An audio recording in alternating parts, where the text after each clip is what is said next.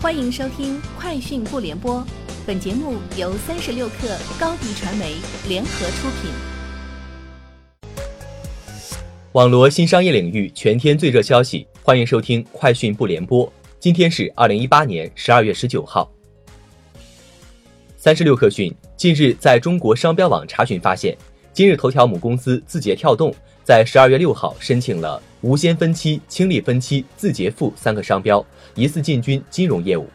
根据系统显示，这三个商标的国际分类中均含三十六、四十二类，其中第三十六类为保险、金融事务、货币事务、不动产事务。目前系统显示这些商标均在等待受理，暂无法查询详细信息。高通总法律顾问在接受访问时表示，高通正寻求扩大该禁令的范围。以涵盖最新型号的 iPhone，他表示，很快关于新机型的命令就会下来，我们已经在走流程。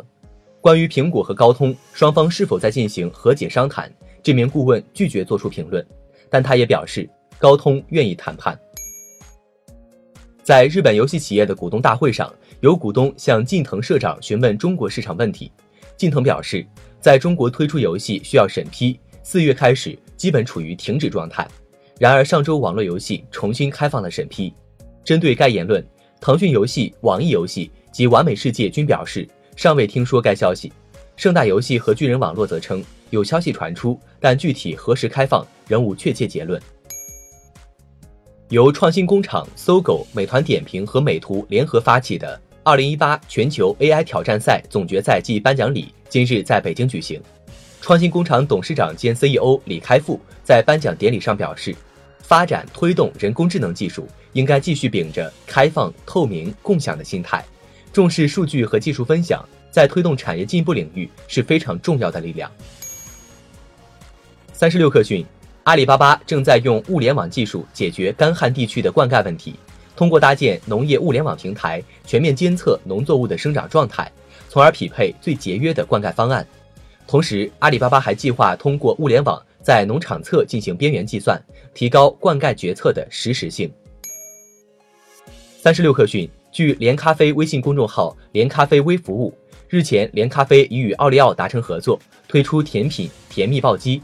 同时，奥利奥微信小程序“奥利奥甜品店”也推出了新品甜蜜暴击食谱。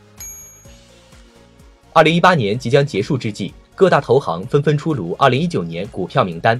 高盛发布了报告，建议投资者为2019年可能出现的动荡股市做好防御准备。高盛认为，健康的资产负债表、较高的股本回报率和稳定的现金流产出是高质量的特征。在高盛2019年将持有的优质股票中，互联网巨头 Alphabet 高居榜首，百事可乐和万事达分列第二和第三。三十六氪讯，中消协发布的企业服务热线调查报告称，总体评价方面。Ofo 在八个行业、四十七个企业中排名垫底。转人工等待时长方面，ofo 超过四十六秒，排名垫底。在互联网出行行业，ofo 的人工客服规范表现最差。在查询开发票和解决扫码故障方面，ofo 也比摩拜和滴滴的体验差。以上就是本期节目的全部内容，明天见。欢迎添加克星电台微信号。微信搜索“克星电台”的全拼，加入我们的社群，一起交流成长。高迪传媒，我们制造影响力。商务合作，请关注公众号“高迪传媒”。